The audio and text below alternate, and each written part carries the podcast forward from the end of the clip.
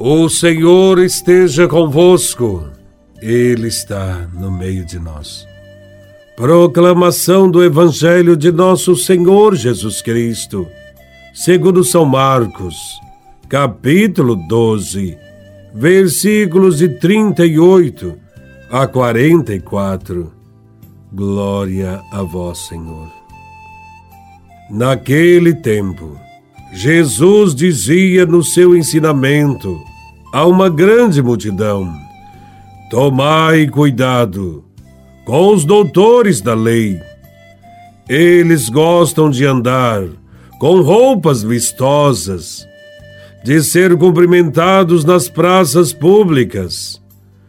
Gostam das primeiras cadeiras nas sinagogas e dos melhores lugares nos banquetes eles devoram as casas das viúvas, fingindo fazer longas orações. Por isso, eles receberão a pior condenação. Jesus estava sentado no templo, diante do cofre das esmolas, e observava como a multidão depositava suas moedas no cofre. Muitos ricos depositavam grandes quantias. Então chegou uma pobre viúva, que deu duas pequenas moedas, que não valiam quase nada. Jesus chamou os discípulos e disse: Em verdade vos digo, esta pobre viúva deu mais do que todos os outros que ofereceram esmolas. Todos deram do que tinham de sobra enquanto ela, na sua pobreza, ofereceu tudo aquilo que possuía para viver. Palavra da salvação. Glória a vós, Senhor. Nesse evangelho, Jesus está cercado pelo povo e pede ao povo para tomar cuidado com os doutores da lei. Jesus apresenta uma séria condenação a eles.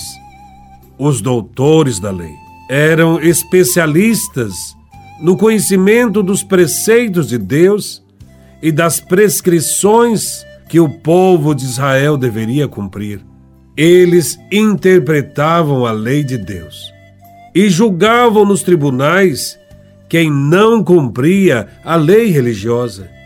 Os escribas para não serem confundidos com o povo, gostavam de se apresentar com trajes longos e, por causa do tipo de roupa que usavam, lhes eram reservadas muitas atenções nas praças. Para se cumprimentar um doutor da lei, era necessário inclinar-se, beijar-lhe a mão em silêncio. A eles eram reservados os primeiros lugares no banquete. Enfim, esse grupo usava do conhecimento da lei, o conhecimento da lei para conseguir honras e privilégios. Jesus não tolerava essas ridículas encenações. Jesus não tinha por eles qualquer consideração especial preferia a amizade dos pecadores, dos pobres marginalizados.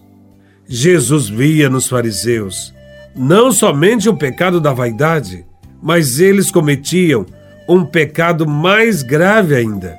Eles roubavam as casas das viúvas, abusavam da ingenuidade dessas mulheres indefesas para ficarem com seu dinheiro e, para isso, faziam longas orações, eram ladrões, vestidos de homens religiosos. Hoje, quando alguém usa o nome de Deus para arrancar dinheiro das pessoas, está se comportando como fariseus e doutores da lei da época de Cristo. Em contraposição aos fariseus, a segunda parte do Evangelho apresenta um exemplo de religião autêntica. Temos, portanto, um contraste. De um lado, os doutores da lei, que vivem com ostentação, são arrogantes, ricos e exploradores. Do outro lado, uma viúva, pobre, explorada e que passa despercebida aos olhos dos grandes. Não era reconhecida nas praças senão por sua pobreza e abandono. Não tinha cadeira cativa na igreja, nem era convidada aos banquetes. E o que tinha para sobreviver era muito pouco ou quase nada. O Evangelho apresenta, a partir desta viúva, um exemplo de religião autêntica.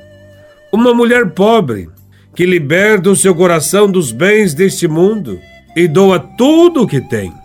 Ela representa todos aqueles que também em nossos dias, mesmo não tendo lido uma única página do Evangelho, têm uma vivência de amor, de partilha. Uma lição que tiramos desse episódio é a humildade. A viúva merece o elogio de Jesus porque cumpriu seu gesto sem despertar a atenção de ninguém, sem querer aparecer.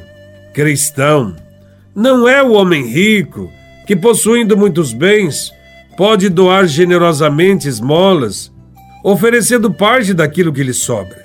Cristão é aquele que, rico ou pobre, coloca à disposição dos irmãos o que possui. O pobre também é convidado a partilhar os seus bens. Não há ninguém que seja tão pobre que não tenha nada para oferecer. Todos os cristãos devem partilhar. Cada qual deve esforçar-se para conseguir o suficiente para viverem. Devem trabalhar para sustentar com dignidade a própria família e deve proceder de forma a sentir-se também responsável pelos outros. A viúva é a imagem de Deus e de Cristo, porque se despoja de tudo o que tem e oferece a si mesmo em doação aos outros. A Bíblia diz que onde estiver o teu tesouro, aí estará o teu coração. O tesouro da viúva estava em Deus. Onde está o nosso tesouro?